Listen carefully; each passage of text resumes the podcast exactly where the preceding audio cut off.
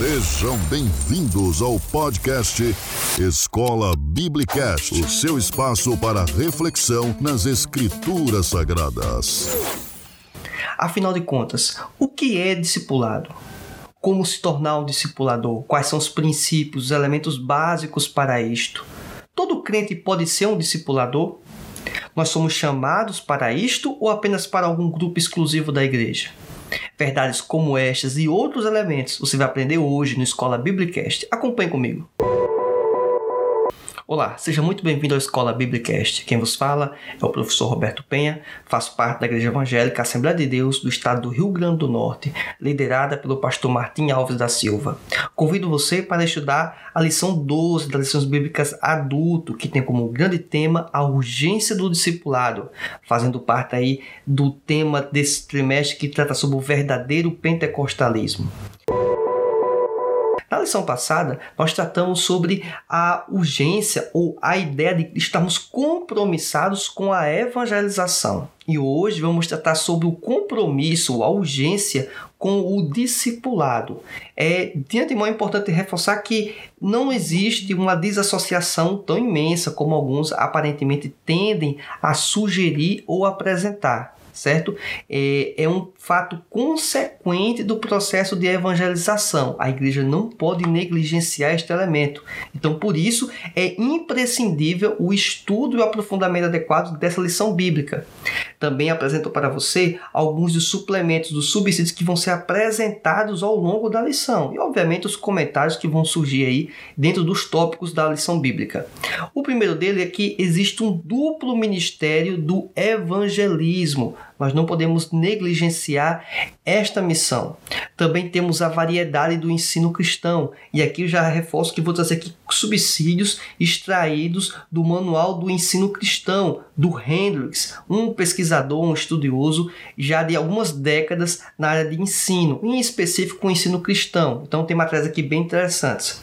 Também questões quanto ao discipulado, que sempre surgem, e também cinco princípios para ser um discipulador, também com base no material do Hendricks. Então você vai ter conteúdos importantes, diferenciados para a sua escola bíblica dominical, que inclusive é esse um dos elementos que um discipulador tem que pensar, tem que refletir, tem que pensar fora da caixinha. Por isso que nos subsídios da lição bíblica nós tentamos pensar fora da caixinha. E um dos elementos do discipulador é exatamente ter essa perspectiva de uma cosmovisão cristã. Já já a gente vai entrar isso na parte final da aula, vamos falar um pouquinho sobre isso. Então, acompanhe essa aula de ponta a ponta, certamente você, a sua igreja, vai ser muito edificada. O texto diz o seguinte: Portanto, ide, ensinai todas as nações, batizando-as em nome do Pai e do Filho e do Espírito Santo. Mateus capítulo 28, versículo 19. A verdade prática diz assim: Chamamos de discipulado na fé o aprendizado do discípulo por meio do seu mestre na igreja para ajudar a desenvolver seu crescimento espiritual. A leitura diária, uma série de textos bíblicos constam aqui nesta apresentação de slides Reforço que você faça a leitura de todos eles ao longo de toda a semana para que possa aproveitar o melhor que extrair para a sua aula de escola bíblica. Bem, a leitura bíblica em classe se encontra em Mateus capítulo 28, do versículo 16 ao 20, e Atos capítulo 2, do versículo 42 ao 47. Quanto aos objetivos, temos o objetivo geral o seguinte: esclarecer a urgência do discipulado e, como objetivos específicos, conceitual discipulado, elencar o tripé do discipulado, que é palavra, comunhão e serviço, bem como também mostrar que o discipulado gera um crescimento sadio para a igreja. E aqui entra no tópico 1, o que é o discipulado?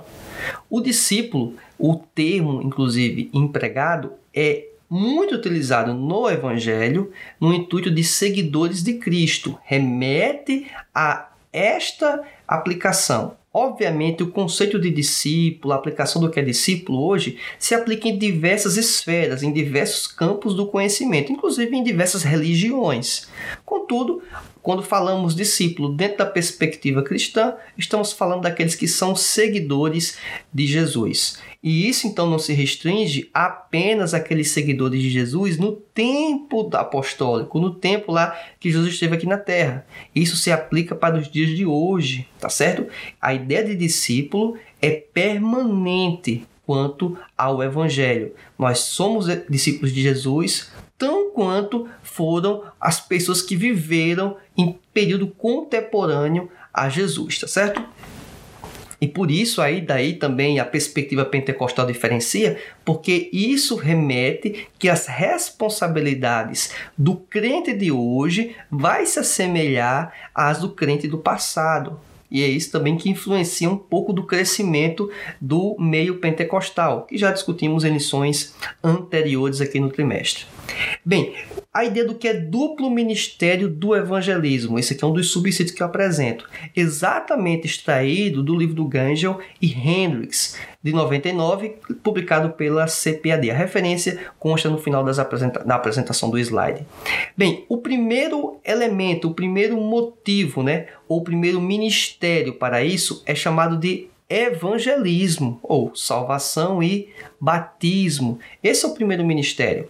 O detalhamento aqui que podemos imaginar é que é o contato inicial com as pessoas que não conhecem o evangelho e a inclusão delas no corpo de Cristo, ou seja, a igreja do Senhor o contato de você evangelizar, de levar a pessoa a mensagem de salvação e ela posteriormente ser batizada, o que é inclusive um fato interessante, algumas igrejas colocam algumas regras muito, vamos dizer, sofisticadas quanto à ideia de batismo, de exigir uma série de pré-requisitos, inclusive estudos bíblicos mais profundos. Eu entendo que é necessário o estudo bíblico desde quando a pessoa insere-se dentro da igreja, mas a ideia de colocar um, um ano, dois anos de estudo para que a pessoa se torne apta a ser batizada, eu entendo que isso é um engessamento que deveria ser revisto, certo? É uma posição particular minha. Porque deveria se considerar a maturidade daquela pessoa e a decisão dela. Se a pessoa quer se batizar e você entende que ela já compreende os elementos mínimos necessários, você identifica isso, por que negar o batismo a essa pessoa? Certo? É uma coisa a refletir. A gente percebe, inclusive, no período apostólico, que as pessoas mal tinham contato com o evangelho, com a verdade, já entendiam a mensagem básica da necessidade da salvação, da ressurreição de Cristo, e aquela pessoa queria ser batizada, e aquela pessoa era batizada. Então, temos que rever um pouco desse comportamento que trazemos aqui, dessas exigências no dia de hoje, certo? É uma reflexão. É lógico que vai ter pessoas que vão estudar um ano, dois anos e não vai entender direito a mensagem do Evangelho. Até por isso que até hoje existem seitas, heresias, pensamentos aí equivocados, exatamente pela má compreensão, tá certo? Eu imagino que boa parte em virtude disso. Um outro elemento também que devemos considerar é o aperfeiçoamento, que aí sim entra o elemento da formação e ensino, ou seja, o discipulado, que é a questão, a lição base hoje. Então perceba que a lição de hoje, lição 12, ela está totalmente interligada com a lição anterior, com a lição 11. É um passo consequente. Evangeliza-se, depois você vai discipular esta pessoa. Você vai fazer com que ela progrida no conhecimento. Então, tem aqui uma série de textos bíblicos, inclusive, que todos que conhecem a Cristo, as Escrituras exortam a compartilhar a fé. Então aqui tem uma série de textos bíblicos que indicam isso. Você pode fazer a leitura e levar esse respaldo dentro da sua é, sala de escola bíblica dominical. Perceba que a pessoa que recebe o evangelho, ela já é comissionada a compartilhar o evangelho. Então, isso permite ajudar os outros crentes ao que? A crescer na experiência cristã. Também temos alguns versículos bíblicos em Romanos e em Colossenses que também indicam isso. Então, eu preciso anunciar o evangelho, essa pessoa aceitou o evangelho, aceitou Jesus. Ela agora precisa progredir, se aperfeiçoar, se tornar um discípulo se tornar um discípulo. Ela apenas conheceu o evangelho. Ela precisa crescer no conhecimento, precisa ser discipulada, aperfeiçoada, moldada. Quem faz isso é o evangelho. Eu sei disso, mas existe o trabalho da igreja, da comunidade, e por isso que é importante nos congregarmos, para que a pessoa possa ser admoestada, ser exortada por uma pessoa mais experiente, por uma pessoa mais idônea. E quando eu falo experiente, eu estou falando aqui de pessoas que não são mais velhas, mas sim pessoas que têm mais habilidade habilidades ou mais conhecimento, testemunho adequado perante os irmãos para que possa exercer esse papel de discipulador. E essa pessoa que é discipulada vai e deve se tornar o discipulador de uma outra pessoa, de outro grupo de pessoas, assim por diante.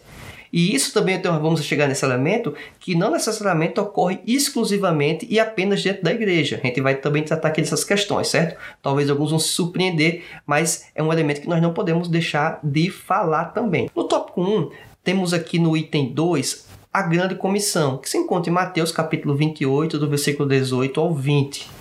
Porque o trecho de Mateus é bem interessante, porque ele fala da ideia de fazer discípulos, o que é ausente no texto de Marcos, tá certo? Além de toda uma certa polêmica que existe nessa parte final do texto de Marcos, que a gente não vai entrar aqui é, nessas questões, é uma questão que pode ser tratada em uma escola bíblica posterior, que trata um pouco mais sobre essa questão em específico. Mas de qualquer maneira, diz aqui o versículo 18: E chegando-se Jesus, falhou-lhes, dizendo: É-me dado todo o poder no céu e na terra. Por que, que eu quero dar ênfase aqui nesse versículo 18? Todo o poder é dado no céu e na terra para Jesus. Portanto, olha a consequência desse poder que é dado a ele: ide e ensinai todas as nações, batizando-as em nome do Pai, do Filho e do Espírito Santo Aí tem o versículo 20, que é o versículo consequente. Perceba que é o duplo ministério. A primeira parte que o Hendrix apresenta. A primeira parte, a evangelização, o contato inicial, a pessoa chegar ao evangelho e ser batizada. Versículo 20, ensinando-as, a segunda parte, a guardar todas as coisas que eu vos tenho mandado. É interessante, guardar todas as coisas, um conjunto. A, o arcabouço cristão, aquilo que Jesus deixou como mensagem para os discípulos dele, para os apóstolos, eles tinham que replicar, repassar isso para as demais pessoas. E eis que estou convosco todos os dias, até a consumação dos séculos.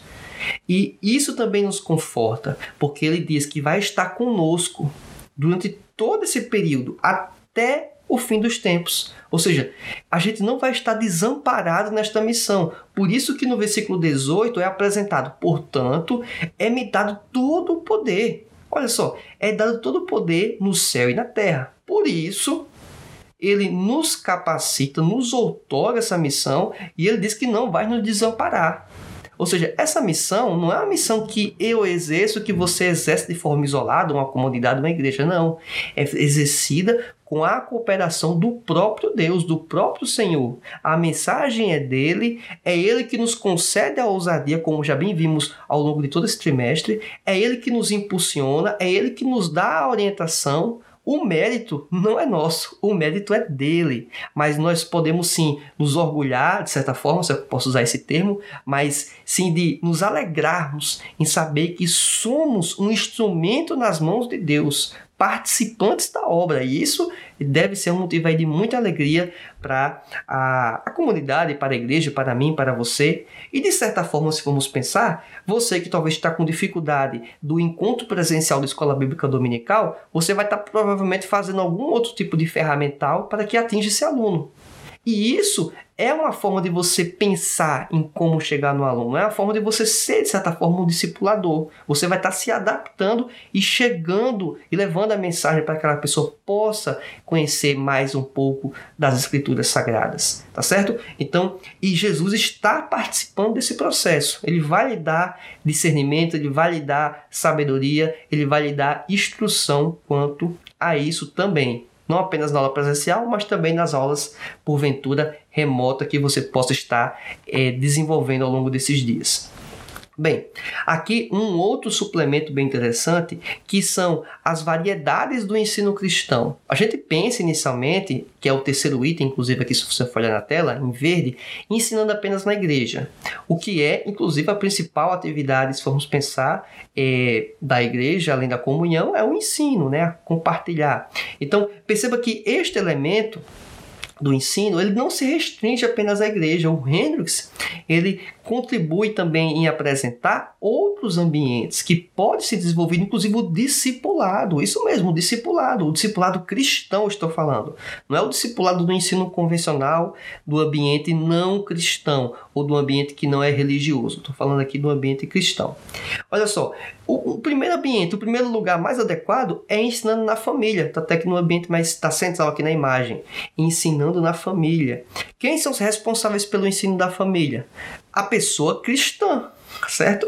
Não necessariamente é o marido, né? Tende a ser o marido se ele for cristão. Mas se for a mulher que é cristã e o marido não é, e o filho não é, então, essa esposa é que vai estar instruindo a família, porque é ela que é a, a discípula primeira da família, ou a, o primeiro seguidor que tende a ter um pouco mais de conhecimento, que vai repassar para os recém-chegados na fé, ou que porventura venham se tornar membros da fé, tá, talvez até evangelizando ainda. Então, a, a, o ambiente familiar é muito propício para isso. Então, perceba que essa hierarquia talvez que pode se apresentar de marido, a esposa, o filho, talvez possa ter uma inversão a depender de quem é cristão dentro desse ambiente. Então pode ter um ambiente que o filho está ensinando, está discipulando os pais. Então a família é um ambiente muito propício para isso, tá certo?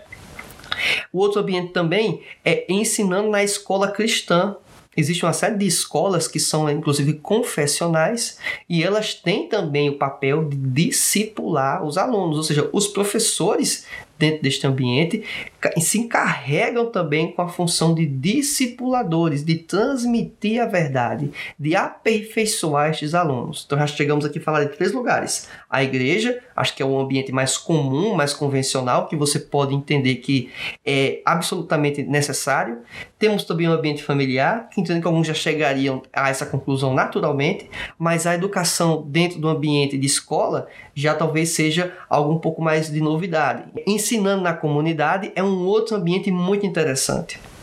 Ou seja, é, pode-se abrir o espaço da própria igreja, da própria é, ambiente interno para a comunidade, ou seja, um ambiente externo. Os membros ou os membros de um bairro, de uma comunidade, de uma cidade podem ter contato com o evangelho.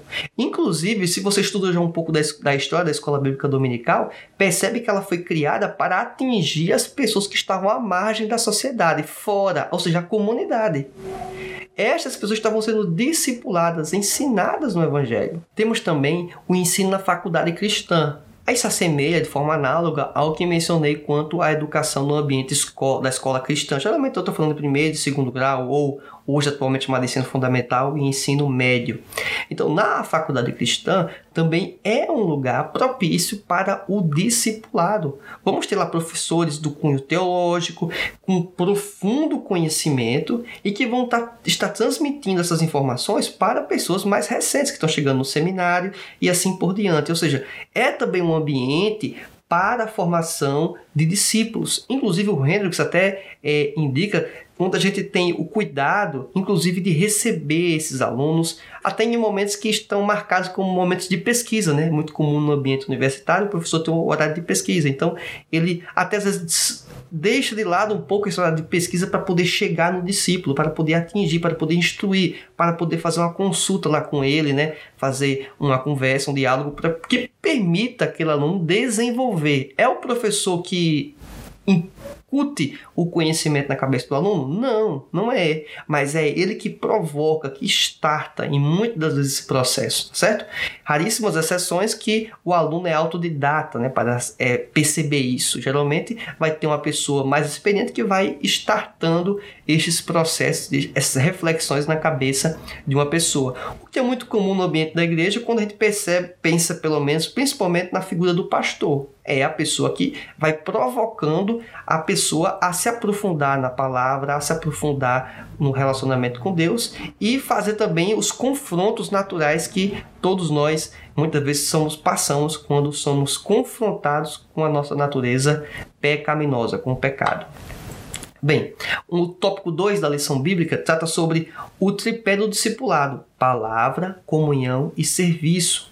E aqui nessa imagem é muito interessante porque essas setas apresentando de uma, de uma item para o outro item, é porque está indicando que não existe necessariamente aqui uma sobreposição. Eles estão interrelacionados. É lógico que eu vou perceber a ideia da comunhão e do serviço porque eu tive contato primeiro com a palavra.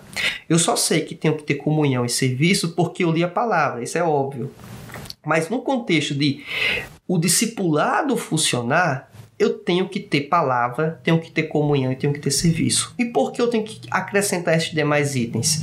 Porque se eu ficar apenas na discussão e na proposição teórica e não ter prática, isso vai ser um problema porque eu vou conhecer a verdade, vou conhecer a palavra, eu vou dizer o que tem que ser feito, mas quando vou observar a comunhão e o serviço, que são elementos práticos do conhecimento teórico que nós aprendemos com base na Escritura Sagrada, vai estar ausente. E isso cria um problema, cria uma barreira. O discipulado não vai ser completo. Então, discipulado adequado tem que ter conhecimento teórico e prática também, e prática correta, inclusive.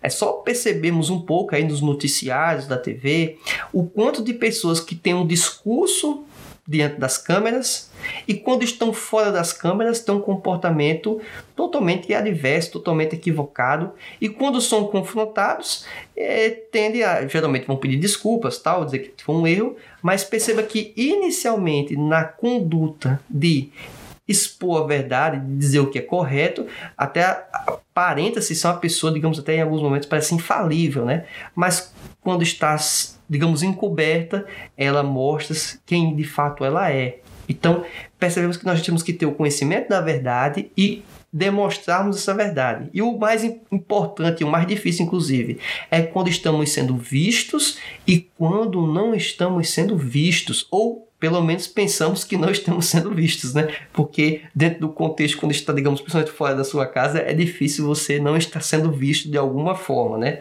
Nem que seja aí por meio de câmeras. Mas vamos lá. Avançando um pouco mais aqui, quero trazer aqui com base nessa ideia de palavra, comunhão e serviço, um texto que é base para isto, está na lição bíblica, é leitura oficial, Atos capítulo 2, versículo 42 ao 47. A gente vai aqui desbruçar um pouco sobre esse texto e fazer uma rápida reflexão. Diz assim o versículo 42: E perseveravam na doutrina dos apóstolos e na comunhão e no partir do pão e nas orações. Perceba que os elementos que eu já falei de ter conhecimento teórico e prática acompanham-se, são contemplados aqui só no versículo 42, porque eles perseveravam na doutrina dos apóstolos. Aí diz o seguinte: e na comunhão existia um relacionamento, existia um contato com eles. E no partir do pão, ou seja, não era uma comunhão apenas de dizer que é amigo, de dizer que está próximo, de dizer que vai orar, era uma oração com prática. E no partir do pão, eles estavam inclusive nas refeições. E também, obviamente, nas orações. Versículo 43 diz o seguinte: Em cada um, em cada alma havia temor, e muitas maravilhas e sinais se faziam pelos apóstolos. Olha que interessante, né? Tinha essa manifestação. Versículo 44 todos os que criam estavam juntos e tinham tudo em comum. Ou seja, a pessoa não se preocupava de dizer que algo, algum bem, algum, algum objeto pertencia exclusivamente a, a si, a, a mim. Não, pertencia a toda a comunidade.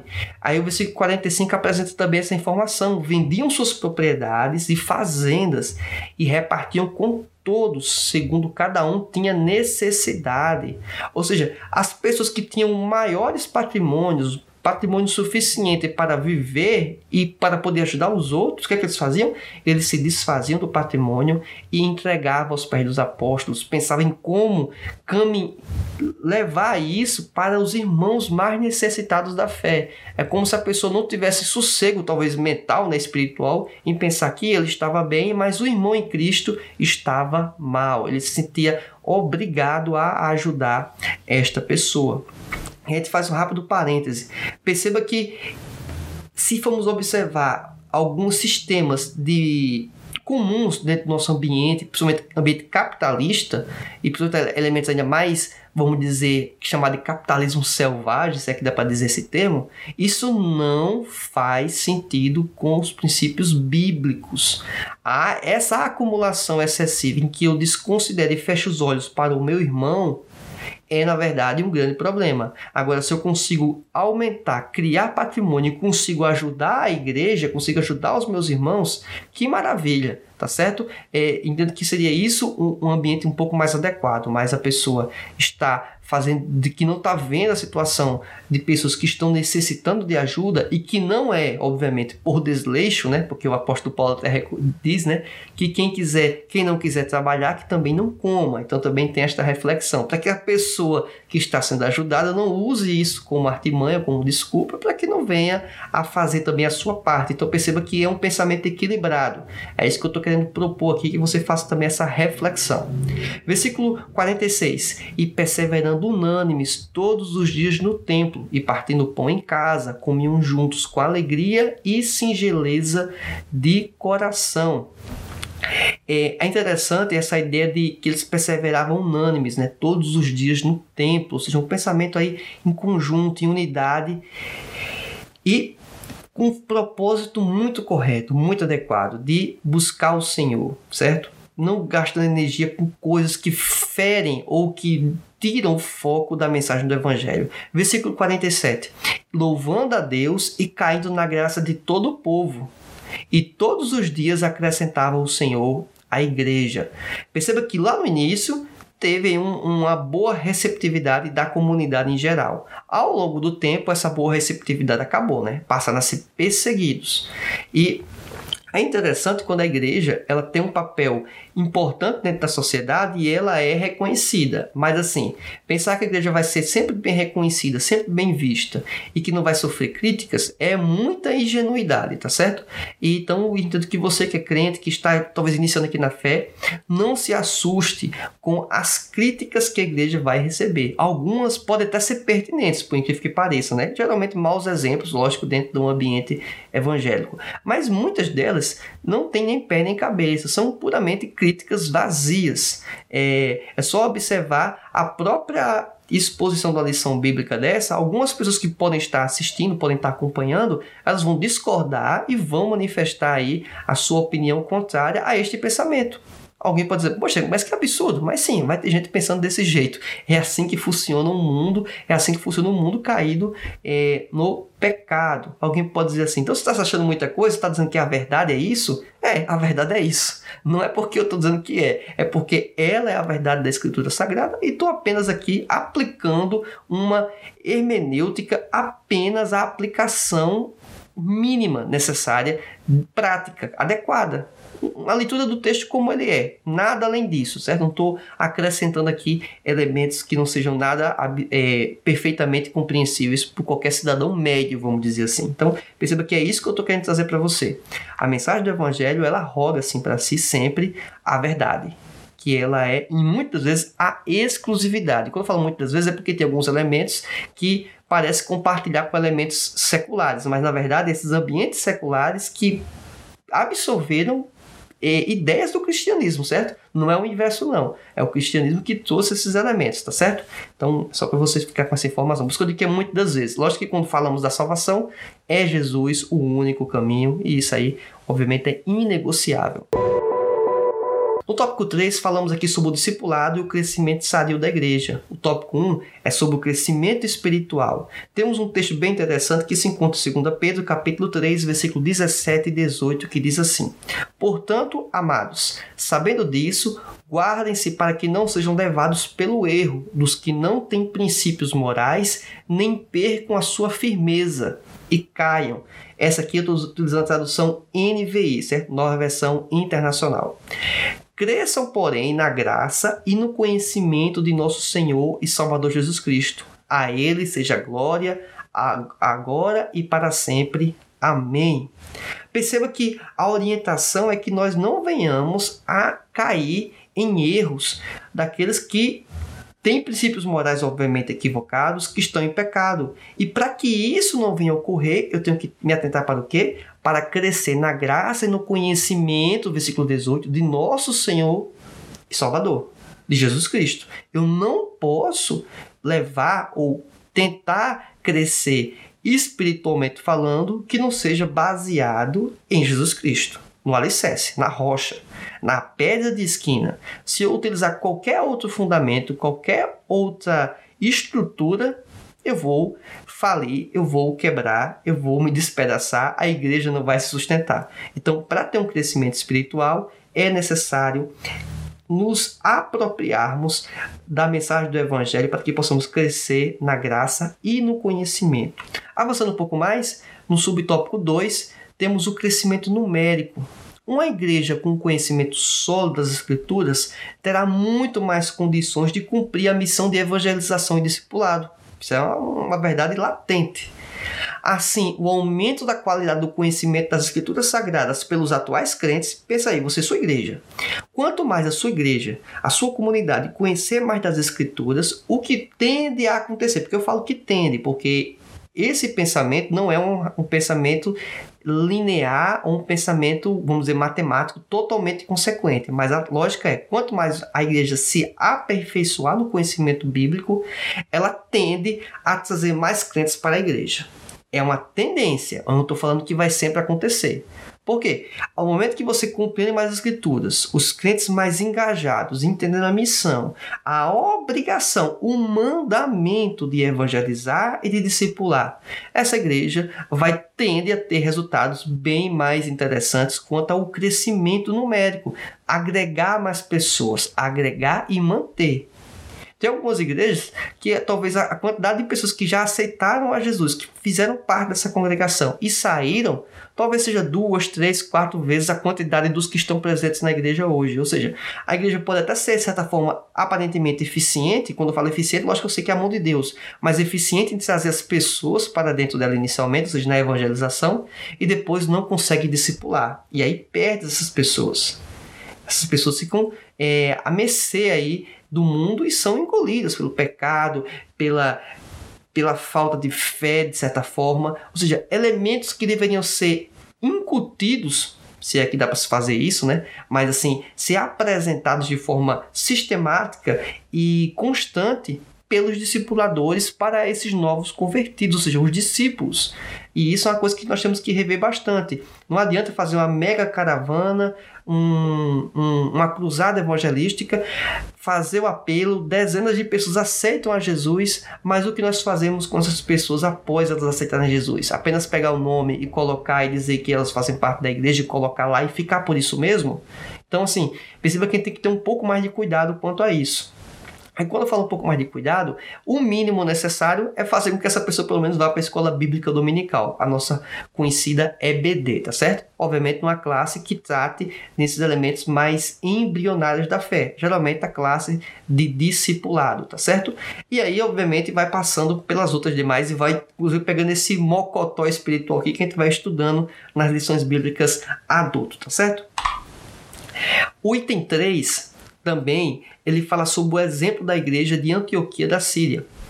É, tem um texto base que é bem interessante em Atos, capítulo 11, do versículo 20 ao 26. Eu vou utilizar ele porque ele é um exemplo a ser seguido. Um exemplo a ser seguido por todas as igrejas. Olha o que diz o versículo 20.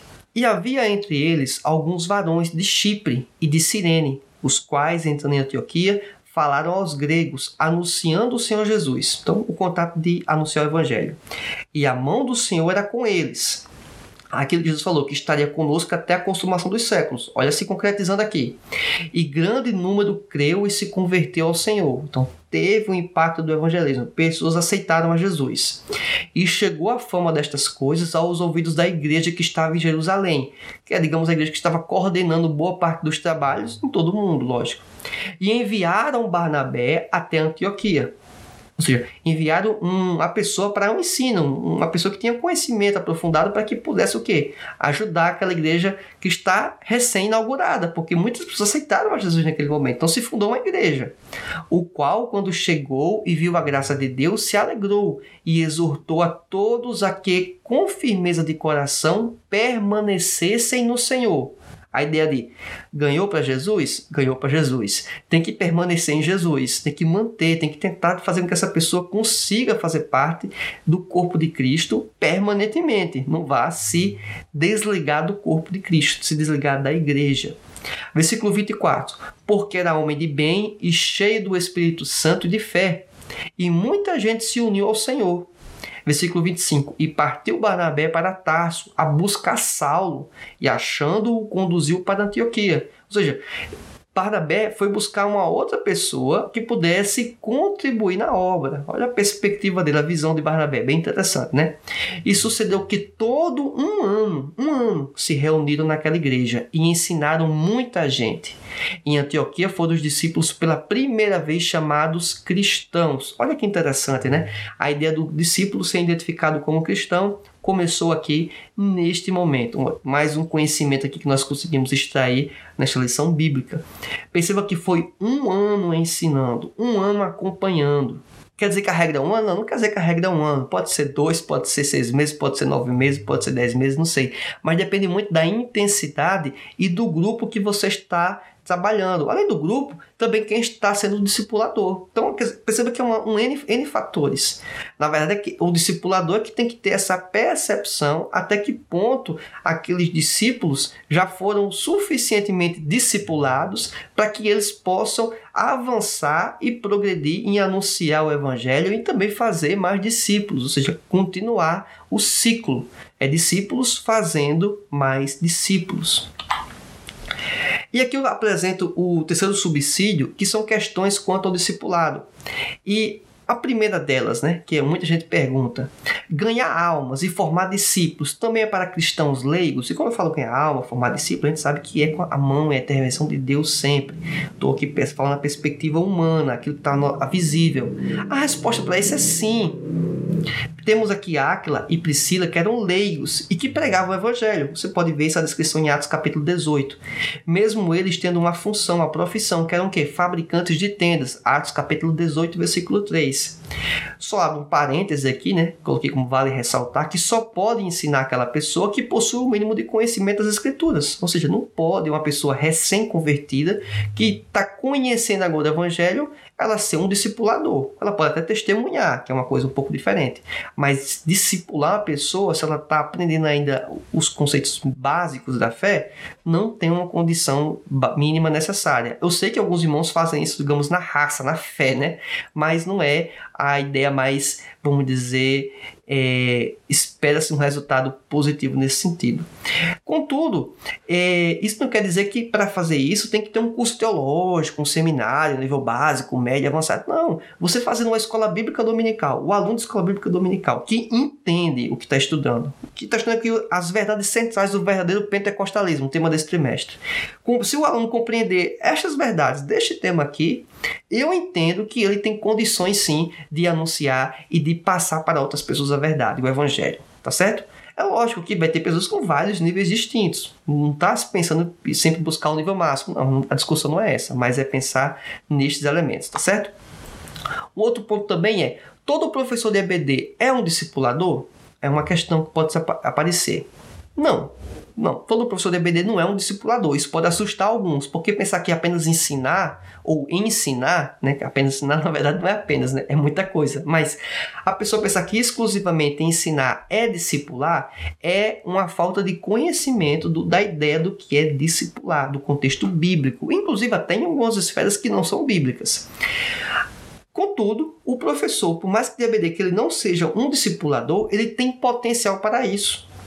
Por quê? Olha só que interessante. Ele tem audiência. O que é audiência? A pessoa está desejosa ou in, com interesse de aprender. Está lá, está sentada para ouvir. Isso acontece geralmente pelo menos uma vez na semana na escola bíblica dominical e, consequentemente, pode até ocorrer em alguns outros momentos de estudo, pregações, ensinamentos, outros, outros eventos que a igreja pode, inclusive, proporcionar. Geralmente também ele é visto como uma fonte de verdade e um guia para se relacionar com ela então, é, o aluno enxerga isso no professor, então cria também mais uma perspectiva de esperança que este professor possa usar este relativo poder que ele tem, obviamente, para apresentar a verdade. E também ele tende a possuir um maior conhecimento e experiência nas escrituras. Então, esse conhecimento e experiência também o credencia para isso. Então, perceba que o professor de EBD por si só, ele não é um discipulador, mas ele se credencia para tal por esses fatores aqui apresentados. Aí, quando formos entrar agora no próximo subsídio, eu vou apresentar aqui para você os cinco princípios para ser um discipulador. Aí, com base nesses cinco princípios, aí sim eu posso dizer que um professor de EBD ele é um discipulador, que um outro irmão que nem sequer é professor de EBD é também um discipulador. Porque perceba que a ideia de discipulador, como já mencionamos no subsídio anterior, é que ele pode estar na igreja, ele pode estar na família, ele pode estar na escola, ele pode estar na faculdade, ele pode estar inclusive na comunidade, ou seja, trabalhos que ele leva o evangelho para um ambiente, às vezes até fora das paredes da igreja, tá certo? Então, vamos aqui apresentar cinco elementos, mais uma vez baseados no livro do Gangel, ou Gangel e Hendricks, livro aí de referência para professores, ensinadores, e ele que está falando da perspectiva de professor discipulador, ou seja, vai aplicar para quem quer ser discipulador. O primeiro elemento que ele apresenta é a consagração. Todo discipulador ele tem que ser visto como uma espécie de pastor, como se tratar como fosse um pastor. Não um pastor exatamente consagrado, um pastor líder, religioso ou líder de uma congregação. Não estou falando nesse sentido, mas o discipulador como pastor, aquele que se doa pelos discipulados, que deve inspirar os alunos por meio do seu comportamento, por meio de sua vida, uma vida consagrada, certo? Com a devoção, tal, esses elementos. Outro elemento também é o afeto, o discipulador como amigo. Não devemos permitir que a admiração pelo conhecimento, capacidade e experiência do discipulador crie uma barreira para o relacionamento. De forma alguma isso pode acontecer. E é interessante, quem de nós já não sentiu essa sensação, né? Estar em contato com outra pessoa, com aparentemente um, com um profundo conhecimento bíblico, e que nós eh, ficamos até receosos em nos aproximar. Isso já particularmente já aconteceu comigo. Não digo que isso é correto nem errado, mas já tive esse sentimento, né? Entendo eu que é uma barreira que eu não deveria ter, né? Mas às vezes acontece, né? Se eu sento assim, poxa, não vou atrapalhar aquela pessoa, vou falar com ela, quem sou eu, né? Já aconteceu isso em alguns momentos. Outros momentos eu consegui quebrar um pouco essa barreira e fui lá e falei com a pessoa, né? É um irmão como, no, como nós, né? Isso também é um outro elemento, né? A gente tenta colocar alguns acima, né? Alguém pode dizer, olha, o irmão tal, ou alguém pode até pensar em relação a mim, né? O que para mim seria até muito estranho, né? Quem sou eu, né? Vamos dizer assim, mas alguém pode talvez ter esse pensamento. Então, assim, a gente tem que quebrar muito desses paradigmas. O professor, ele tem que estar próximo do aluno ele tem que colocar. É lógico que tem que respeitar a hierarquia, respeitar a posição. Não estou falando dessas questões, estou falando da questão dele se aproximar, manter um relacionamento que esta hierarquia ou é, este respeito não vira uma barreira, tá certo? E cria aí problemas quanto à própria administração ou ministração do conhecimento. O discipulador deve demonstrar interesse, consideração e apreciação pelos alunos. Então, é uma forma que vocês podem perceber, um exemplo, eu dou um feedback aqui para os comentários que vocês fazem no YouTube. Eu leio todos os comentários e, com, e falo a resposta. É uma resposta personalizada, não é uma resposta padrão, amém, glória a Deus, obrigado, não. É uma resposta que leva em conta o que você fez de comentário, até a pergunta. Isso é afeto. Isso é dedicar tempo, isso é dedicar atenção. Eu estou falando isso porque é, eu me julgo, não. Eu estou simplesmente fazendo aquilo que eu estou ensinando, ou seja, eu estou tentando seguir aquilo que estou ministrando, né? Então não estou fazendo na minha percepção nada além do que seria a minha obrigação, já que eu estou me prestando a ser um professor e penso eu, pelo menos estou tentando ser um discipulador também, dentro do que é possível. Lógico, obviamente eu trabalho num ambiente online e com pessoas que nem sequer fazem parte da minha congregação local. Então é só para contextualizar isso. O que você pode replicar, obviamente, em sua congregação local. Um outro elemento também que o, o Hendrix apresenta é a demonstração, o discipulador como modelo. As ações falam mais que palavras. Então a gente percebe isso aí todo instante. Quantas pessoas têm um discurso do ponto de vista nas câmeras, na, na frente dos outros e por trás tem um outro comportamento. Isso descredencia ele para falar a verdade. É lógico, nós sabemos que somos falhos. Uma vez ou outra a gente pode sim, porventura, errado, pecar, mas não pode se tornar um elemento consistente, porque aí somos o que? Hipócritas. Naturalmente, pessoas hipócritas tem uma fala e uma conduta totalmente diferente, de forma persistente. Então, isso não é. É lógico que é pecado, mas assim, a pessoa não está compromissada com a verdade, vamos dizer assim. Então, você tem que rever o comportamento dela. Jesus também ensinava por seus hábitos, atitudes, ações e prioridades. Ou seja, ele não ensinava apenas como falava, ele ensinava com uma série de outros elementos também. Jesus mostrava, dizia e incentivava. Os discípulos viam, entendiam e faziam. Olha que maravilha! É o exemplo como referência de ensino. Por isso que eu digo que apenas ensinar, apenas ser professor, o que já é muito trabalho, certo? Mas eu estou deixando separando esse elemento de ensinar, de ministrar. Isso não é, não credencia ele por si só como discipulador. É um dos elementos que credencia, mas não é o único. Então perceba que é um passo a mais, é mais trabalhoso, exige um fator chamado tempo, né? Então esse é um fator importante. Serviço é o quarto elemento aqui que o Hendrix apresenta. É o discipulador como servo. O discipulador também ensina seus alunos quando os serve e assim ajuda-os, por sua vez, a tornarem-se servos. A existência cristã não é uma vida de receber, porém de conceder. Devemos deixar de lado os nossos desejos a fim de satisfazer a necessidade dos outros. Quantos de nós temos a sensação que é melhor receber do que, na verdade, conceder, né? do que fazer? E o evangelho ele vai na linha contrária. É melhor você estar ajudando, contribuindo, formando do que você recebendo, sendo ajudado e sendo formado. É este o princípio bíblico. Isso, inclusive, nos incentiva a que a igreja venha crescer, porque eu vou estar prestando e fazendo aquilo que o Senhor me orientou, que nos orientou. Então, o serviço caminha junto que vemos inclusive em Atos capítulo 2, quando fizemos a leitura do texto durante essa lição bíblica. A integração é o quinto elemento o discipulador como um unificador da verdade. Por que, que isso é importante? O aluno ele pode talvez não ter uma perspectiva global ou geral, que se chama-se de cosmovisão ou cosmovisão cristã no nosso ambiente.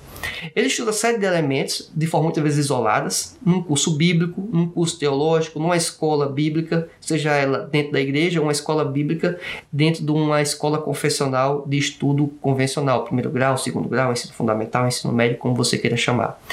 Diante desses elementos, o professor tem que ser um, um agregador, ele trazer esses elementos e apresentar uma visão panorâmica, uma visão geral. Isso, quem tem que fazer? O discipulador tem que apresentar, lógico. O aluno vai desenvolver isso e vai ter sua própria cosmovisão, sua própria visão panorâmica também. Então, eu tenho que apresentar essas verdades bíblicas e relacionar com o ambiente que estamos vivendo, um ambiente secular. Que eu tenho uma série de parênteses ou de observações contra esse ambiente secular, tá certo? Mas só para deixar claro, as verdades bíblicas se relacionam com todo o nosso universo, com todo o nosso mundo, e isso tem que ficar muito claro para o aluno. Esses cinco princípios são o que o autor aqui sugere como os princípios fundamentais para você se tornar um discipulador. Então que você venha se atentar para esses elementos e aplicar, obviamente, sua vida para que você possa ser um discipulador também fazendo aqui um fechamento desse raciocínio ao longo toda essa lição bíblica, todos somos chamados para o discipulado. Isso é uma verdade incontestável. O crescimento adequado da igreja só ocorre com um correto discipulado. Quer ter um crescimento sadio, numérico e qualificado, tem que ter discipulado. Palavra, comunhão e serviço devem acompanhar o processo de formação dos discípulos, ou seja, teoria, e prática. E se colocar no lugar do outro, empatia, investir tempo, são elementos que são importantíssimos. Devemos aplicar os princípios expostos por Jesus e pelos próprios discípulos para sermos eficientes nesta missão. Também não posso deixar esse elemento de fora, tá certo? Então, aguardo você na nossa próxima aula. Que Deus te abençoe. Fique na paz do Senhor. Tchau. Até mais.